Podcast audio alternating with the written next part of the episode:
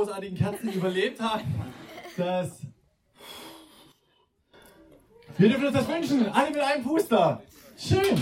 Hey, wir sind heute hier zusammen, um. Habt ihr alle ein bisschen Angst? Ja. Ich auch.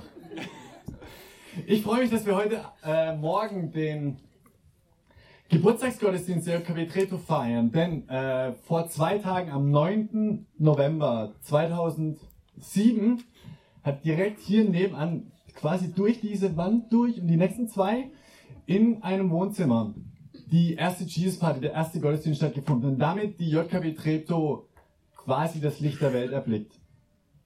Äh, manche Geburtstage feiert man ja äh, mit lautem Knall und tausend Leuten, andere feiert man eher still, so im ganz kleinen Kreis. Wie auch immer man Geburtstage feiert, ich finde Geburtstage sind eine großartige Gelegenheit. Nämlich um zwei Sachen zu machen. Das eine ist zurückzugucken, was war denn das letzte Jahr, was waren denn die letzten elf Jahre. Aber ich persönlich stehe da gar nicht so sehr drauf, sondern genieße es mehr, jetzt im, im Hier und Heute zu sein und mit den Leuten, die einem wichtig sind, mit denen man unterwegs ist, zusammen das Jetzt und das Heute zu genießen. Und Gott dankbar zu sein für das, was er geschenkt hat und sich darauf zu freuen, was er noch schenken wird. Genau das ist der Tenor, mit dem wir diesen Gottesdienst heute feiern wollen, den Jubiläumsgottesdienst. Nathanael wird in der Predigt nachher äh, uns mit reinnehmen, warum, man ahnt schon ein bisschen was, äh, warum, warum diese Gemeinde und, und Gottes weltweite Gemeinde nicht, nicht aufgebaut ist auf den Talenten von ein paar wenigen, sondern vielmehr auf, auf Großzügigkeit und Hingabe von, von vielen, vielen unterschiedlichen Leuten. Und, äh, so, ja, das war die Vorrede quasi der, wie das bei so Feiern eben ist, ne, dass am Anfang jemand sagen muss, so, hallo, schön, dass ihr da seid, Buffet ist da drüben und darum geht's hier und macht euch keine Sorgen um Etikette, sondern genießt die Feier. Genießt diese Feier heute Morgen und als Toast auf den, um den es heute Morgen geht, der der Obergastgeber dieses Vormittags ist, äh, Jesus Christus, möchte ich einen Toast auf ihn ausbringen. Wir nennen das Beten. Ja, und ich lade dich ein, aufzustehen, weil wir direkt nach dem Gebet äh, loslegen werden, ihn zu feiern. Mit, die Band ist großartig vorbereitet. Und ich freue mich darauf, mit euch Jesus zu feiern. So, steht auf und betet mit mir, wenn ihr wollt. Jesus Christus, ich bin dir unglaublich dankbar.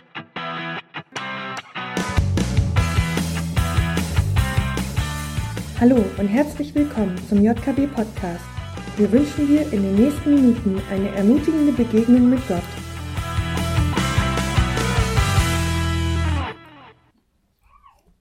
Einen wunderschönen guten Morgen von mir. Ich bin Nathanael, einer der Pastoren hier in der Gemeinde. Unterhaltsam, lehrreich, ermutigend, entmutigend, hinterfragend, echt, gewinnbringend, lohnend, lebensverändernd, doch eher anstrengend, hilfreich, herausfordernd, grenzwertig, lebendig, wie ein Zuhause. Welche Adjektive fallen dir in Bezug auf deine Minuten, Stunden, Tage, Jahre in Bezug auf die JKB ein? Mit welchen Worten würdest du die JKB beschreiben? Ganz egal, ob du sie erst seit ein paar Minuten kennst, weil du zum allerersten Mal da bist, oder ob du schon elfmal da warst oder 111 Mal oder schon elf Jahre. Elf Jahre, vor elf Jahren ging die Reise los und für mich, so Gott will, ist sie hier auch noch nicht zu Ende. Aber was macht die Kirche, was macht die JKB zu dem besonderen Ort der sie ist. Hast du diese Frage, wenn du schon etwas länger dabei bist, gestellt? Was macht die JKB zu dem besonderen Ort, der sie ist? Mittelgut bis überschaubar inspirierend empfand ich die Gottesdienste, die ich als Teenager besucht habe. In einer klassisch landeskirchlichen gotischen Kirche. Nichts gegen Landeskirche. Das lag wahrscheinlich nicht nur daran, es kann auch an dem Teenager gelegen haben, der in der Kirchenbank saß. Aber wie das so ist, wenn dich die Predigt nicht fesselt oder die Frage, hat er das Hemd zuerst gekauft und dann die Krawatte? Oder die Krawatte und dann das Hemd? Oder passt es eigentlich überhaupt zusammen? Klammer auf. Der Pfarrer hatte ja eine, äh, eine, ein Talar an, das lange schwarze. Die Frage fiel raus. Also wenn ich die Predigt nicht gefesselt habe, dann fingen die Blicke schon auch mal an zu wandern. Ist übrigens auch schön, wenn man selber dann passt ist und hier vorne steht. Also, zu hier vorne gucken. Dann fangen die Blicke an zu wandeln und in der Kirche, da gab es viele wunderschöne Kirchenfenster. Es gab auch schöne Mädels, aber das ist ein anderes Thema. Viele schöne Kirchenfenster. Sogenannte Bleiglasfenster. Als man im Mittelalter Kathedralen gebaut hat, da war klar, da muss ein, da muss ein Fenster rein. Problem ist, man konnte damals Fenster noch nicht in so einer großen Fläche abkühlen, ohne dass es reißt. Also hat man einfach nur kleine Glasstücke genommen und die mit Hilfe von Bleiruten verbunden und noch zugekittet, damit es nicht reinregnet. Und das Interessante ist, also später dann ähm, echt Antikglas, dann konnte man größere äh, Flächen auch glasen und heute mit Flachglas kein Problem. Wer am Hauptbahnhof unterwegs oder sonst wo, riesen, Riesenscheiben, damals undenkbar. Aber das, das Verrückte ist, und so ist es manchmal im Leben, dass der scheinbare Nachteil zum Vorteil wird. Aus diesem Nachteil, nicht größere Glasstücke herstellen zu können, wurde eine eigene Kunstform. Bis heute werden Kirchenfenster, Bleiglasfenster hergestellt. Gläser werden eingefärbt und diese Bleiruten, die dazwischen durchgeht, die werden als Kunstelement mit eingebunden. Und ich habe euch mal ein äh, Bleiglasfenster eben aus meiner Jugendzeitkirche mitgebracht. Eines, das mir besonders gut gefallen hat, nämlich in der Mitte ist die, die Szene von Jesu Geburt. Äh, Maria und Josef, das Babykind. Auf der linken Seite der gute Hirte. Jesus als der gute Hirte, der seine vierten Schafe nach Hause bringt. Und rechts leider nicht mehr so viel drauf. Ähm, die Auferstehungsszene. Jesus ist gestorben und wieder auferstanden. Was hat, also genau, ich bin so hin und her gerissen. Meine These ist ja, ähm, warum die früher, das, das war von Gott so inszeniert, dass sie nicht, nicht größere Flächen verglasen konnten, damit Leute auch zum Gottesdienst kommen, selbst wenn die Predigt langweilig ist oder man nicht so gern kommt, man hatte irgendwas äh, zu gucken. Ist nur meine These. Was macht die Kirche, was macht die JKB zu einem besonderen Ort, der sie ist und was um alles in der Welt hat diese Frage mit einem Bleiglasfenster zu tun?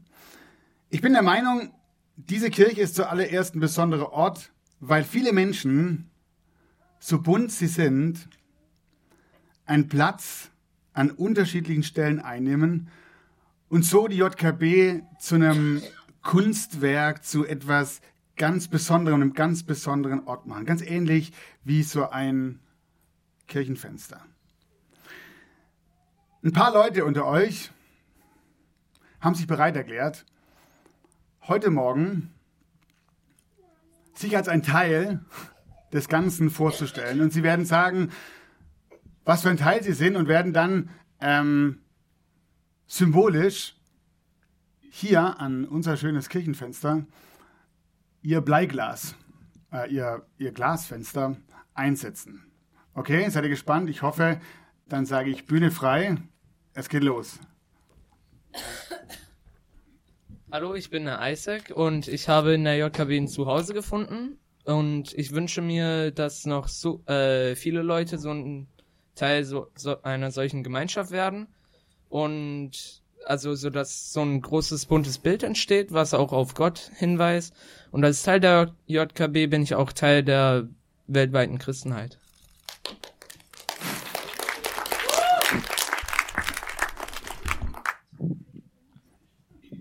Mein Name ist Chris. Ich bin Vater seit zwei Jahren, Teil der JKB und als Teil der JKB Teil der weltweiten Christenheit. Ich bin Nico, ich bin seit zwei Jahren Teil der JKB und ja, ich freue mich, äh, in der JKB ein neues Zuhause gefunden haben und ich freue mich immer mehr, dass äh, die JKB wächst und ich wünsche mir natürlich auch, dass immer mehr Leute zur Gemeinde finden und auch da ich ein Teil äh, der JKB bin, bin ich auch ein, ein Teil der weltweiten Christen.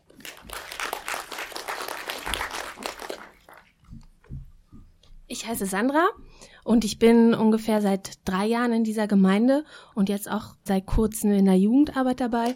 Und ähm, genau, und als Teil der JKB bin ich ein Teil der großweiten Christenheit. Ich bin Jessica. Ich bin seit eineinhalb Jahren in der JKB und als ein Teil äh, der JKB bin ich ein Teil der weltweiten Christenheit. Hallo, ich bin Monika, arbeite im Büro und im Catering mit und trage dazu bei, dass äh, Leute, die in die JKB kommen, einen Raum finden, um Gott zu finden und sich ihm da nahe zu tun. Und als Teil der JKB bin ich auch ein Teil der weltweiten Christenheit. Ähm, ich bin Christoph, ich bin seit ungefähr drei Monaten in der JKB und ich wünsche mir, dass noch ähm, sehr viel mehr Menschen solche bunten Gemeinschaften kennenlernen, überall, nicht nur hier in der JKB. Und als Teil der JKB bin ich dann auch Teil der weltweiten Christenheit.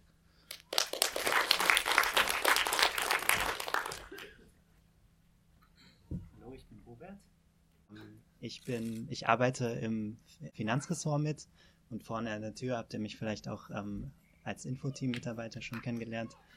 Ich bin seit neun Jahren in der JKB, ein Teil der JKB und als Teil der JKB bin ich auch ein Teil der weltweiten Christenheit.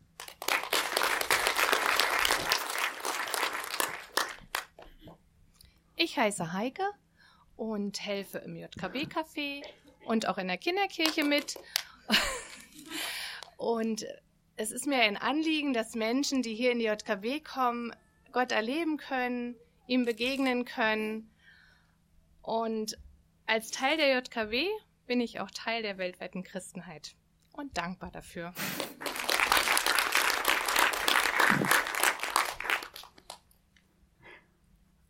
Mein Name ist Nathanael.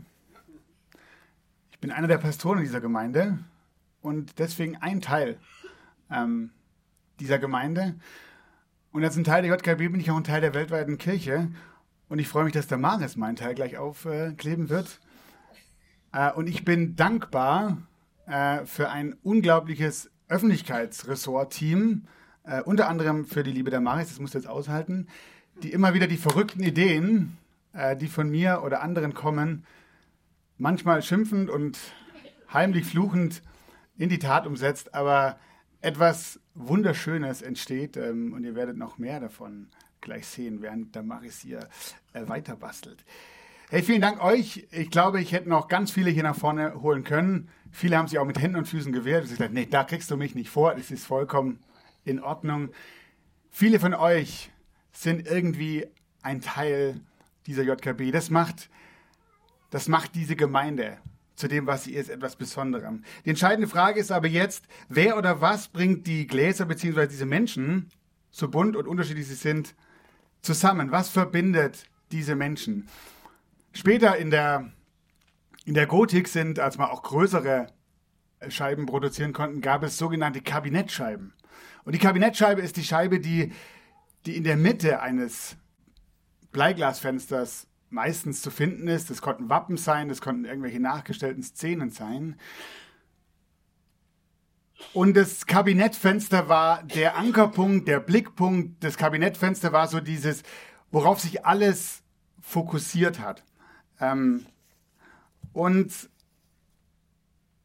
ich habe euch auch ein Kabinettfenster mitgebracht. Und für viele, die sagen, ja, wir sind hier in der Kirche, da muss das Kabinettfenster ja bestimmt Gott sein. Richtig. Das Zentrum der Kirche, und ist vielleicht auch nicht schwer zu erraten, ist Gott. Aber die Frage ist, wer ist der Gott und vor allem wie ist der Gott? Gibt es darauf eine Antwort? Und ich habe euch in die Mitte, das wird ihr jetzt langsam stehen, jetzt bin ich in Stress da, Maris, ne? ähm, was hier in der Mitte entsteht, ist eine Szene, ist ein Bild, das Jesus mal selber erzählt, als er gefragt wird, ja, wie ist denn Gott? Wenn du behauptest, Gottes Sohn zu sein, dann kennst du den Gott ja, dann sag uns doch mal, wie ist Gott? Und Jesus erzählt eine interessante Geschichte ähm, von einem Vater, der zwei Söhne hat. Und der eine, der sagt, Papa, mir reicht's bei dir, ich habe keine Lust mehr, ich will gehen. Gib mir mein Erbe und ich hau ab. Und er geht in die weite Welt und der nimmt das Zeug und haut es auf den Kopf und zu aller Elend, also das Geld ausgebraucht hat und die Leute irgendwie nichts mit ihm zu tun haben wollten und er merkt, in diesem Land bricht eine Hungersnot aus, Mist, ich habe nichts mehr. Und er geht zu einem, zu einem Farmer, der ihm einen Platz gibt, seine Schweine zu hüten. Er darf nicht mal das Schweinefutter essen. Und dann erinnert er sich und er denkt, Mist, zu Hause bei Papa, da war es eigentlich gut. Hm, vielleicht sollte ich irgend, mir irgendwas einfallen lassen, um dahin wieder zurückzukommen. Und er setzt sich hin, nimmt Stift und Papier und schreibt mal die ersten Zeilen, ah, nicht so gut, wirft es wieder weg. Und er überlegt, überlegt und sagt, ich gehe zurück und sage, hey, sorry Papa, es tut mir leid. Und er weiß nicht, wie dieser Papa reagieren wird, weil eigentlich der das Erbe will, sagt ja eigentlich, für mich bist du gestorben. Mit dir will ich nichts mehr zu tun haben. Aber in seiner großen Not und er weiß nichts anderes zu tun, geht er zurück. Und was dann passiert, wenn ich diese Stelle lese, Lukas 15, bekomme ich bis heute Gänsehaut. Weil das, was passiert, als dieser Sohn zurückkommt, so gar nicht dem entspricht, was ich mir vielleicht vorstellen würde. Ich habe euch den Text mal mitgebracht. Lukas Kapitel 15, Vers 20 und 24. So machte sich, so machte er sich auf den Weg zu seinem Vater. Dieser sah ihn schon von weitem kommen. Voller Mitleid lief er ihm entgegen fiel ihm um den Hals und küsste ihn. Mein Sohn war tot und nun lebt er wieder. Er war verloren und nun ist er wiedergefunden. So ist der Gott, an den ich glaube. So ist der Gott, der den Laden hier zusammenhält. So ist der Gott, zu dem ich kommen kann, der mich in den Arm nimmt, der sagt, hier bist du richtig. Warum? Weil er mich liebt. Und weil er, so erzählt die Bibel immer wieder, nicht anders kann. So sehr, so sehr liebt er mich, so sehr will er. Dieser Gott, der diese Kirche zusammenhält, der hat ein Gesicht. Es ist der Vater, der gut ist.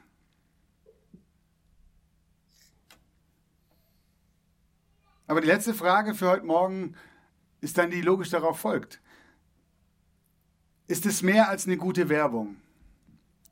Dieses Kabinettfenster, dieser, dieser gute Vater, dieser Gott, mit dem man irgendwie in, in Verbindung treten kann, den man, den man erleben kann, den man als guten Vater kennenlernen kann.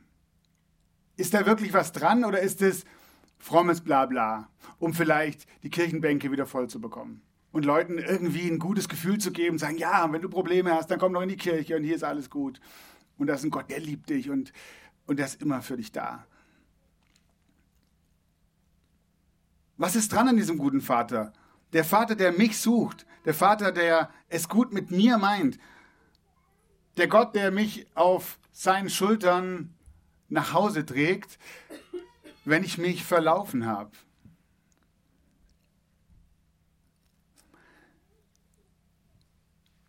Und du machst noch ein bisschen weiter.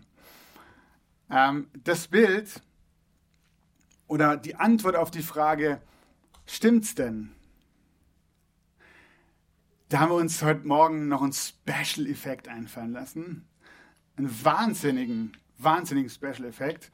Ähm, ich möchte mal noch, noch ein zweites Bild zeigen. So sieht nämlich die Kirche aus, in der ich als Jugendlicher ging, von außen. Und wenn du von außen vorbeigehst an dieser Kirche, ähm, dann ja, ist, ist das, was du sehen kannst, zerbrochenes Glas vielleicht. Ähm, nicht super inspirierend. Sieht bei weitem nicht so gut aus wie von drinnen. Von draußen sieht es sogar eher nach kaputt oder nicht zwingend lohnenswert aus.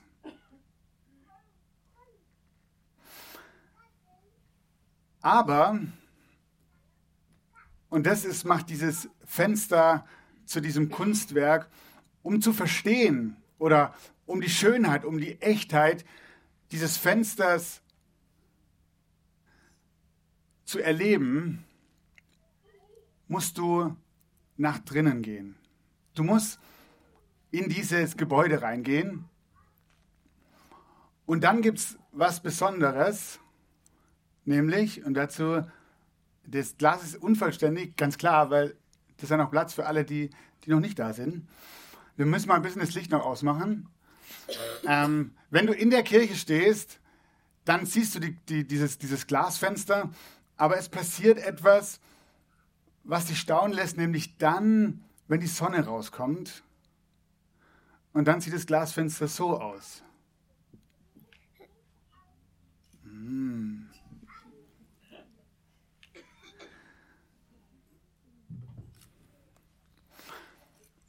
Ich glaube, meine feste Überzeugung, mein Erleben, ob das hier war oder in meinem eigenen Leben, um herauszufinden, ob das stimmt, um herauszufinden, ob das stimmt, dass dieser Gott gut ist und dass es echt ist und dass es stimmt, musst du nach drinnen gehen. Und mit drinnen meine ich nicht dieses Kino und ich meine auch nicht die Institution Kirche, du musst in ein Gebäude gehen, sondern mit nach drinnen meine ich, du musst dich drauf einlassen. Glauben ist immer ein Wagnis. Und viele, die hier sitzen, die kamen hier zum ersten Mal hin und dachten, oh, ich weiß nicht. Ich sehe die Leute, ich sehe, dass hier bunt ist, irgendwie ist es nett. Ihr redet von Gott, der gut ist. Was hat das mit mir zu tun? Und viele hatten den Mut, nach drinnen zu gehen, sich darauf einzulassen, mit Leuten zu reden, die dieses Bild schon kennen. Reinzugehen und etwas zu erleben, was du von draußen niemals, niemals sehen wirst. Was du von draußen niemals erkennen kannst. Die Antwort, wie ich rausbekomme, ob das alles echt ist und tragfähig ist, du musst reinkommen. Ich habe den Eindruck, und damit will ich, will ich für heute Schluss machen, ich habe den Eindruck, dass als die JKB noch kleiner war, wir noch weniger waren, wir uns viel mehr davon erzählt haben, von diesen Erlebnissen, die Leute gemacht haben, als sie reinkamen oder drin waren und die Sonne angefangen hat zu scheinen. Leute kamen nach dem Gottesdienst und sagten, krass, so etwas habe ich noch nicht erlebt. Dass Menschen Gott begegnet sind, ohne es irgendwie beim Namen nennen zu können. Und vielleicht lag es auch dran, dass man kleiner war und sich automatisch mehr davon erzählt hat, viel mehr danach gefragt hat. Und mein Wunsch für die nächsten 111 Jahre ist, dass wir das wieder machen. Dass wir davon erzählen. Hey, untereinander, aber auch den Leuten, denen du begegnest, was hast du mit diesem Gott in deinem Leben erlebt? Geschichten von Menschen, die Mut hatten, wünsche ich mir, sich auf Gott einzulassen und plötzlich erfahren haben, es stimmt, Gott ist gut, Gott meint mich, Gott ist nicht weit weg, sondern er möchte mit mir leben. Das ist eine Sache, die ist nicht auf den Sonntag begrenzt, sondern es ist eine Sache, die, die ich mitnehme in meinen Alltag. Ich wünsche mir, dass viele noch einen Platz finden und dieses Fenster immer voller wird. Dass viele einen Platz finden hier. Ja, danke Damaris.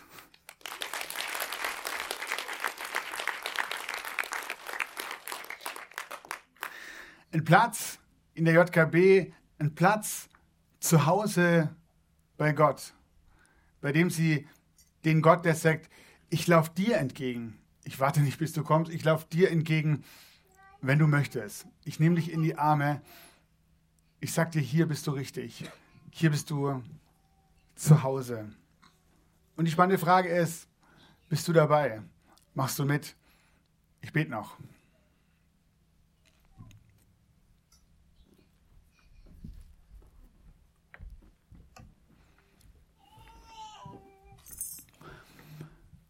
Gott, vielen Dank für elf Jahre JKB, auf die wir zurückschauen. Aber wir wollen nicht nur nach hinten schauen, sondern wir wollen nach vorne schauen. Ich danke dir, dass so viele sich hier an irgendeinem Platz einbringen, dass viele ein Teil dieser Kirche sind, deiner Kirche sind und sie zum Leuchten bringt, zu einem Kunstwerk macht, zu einem Ort, an dem man dir begegnen kann, dich entdecken kann. Erste Schritte, fünfte Schritte und hunderte Schritte gehen kann. Danke, dass du gut bist, dass du ein guter Vater bist und dass es viele hier erleben, erlebt haben. Und ich wünsche mir, dass es weitergeht und dass es hier ein Ort ist, wo genau das passiert. Menschen ein Zuhause bei dir finden und es erleben. Du bist gut. Du bist ein Vater, der sich kümmert und der uns liebt. Amen.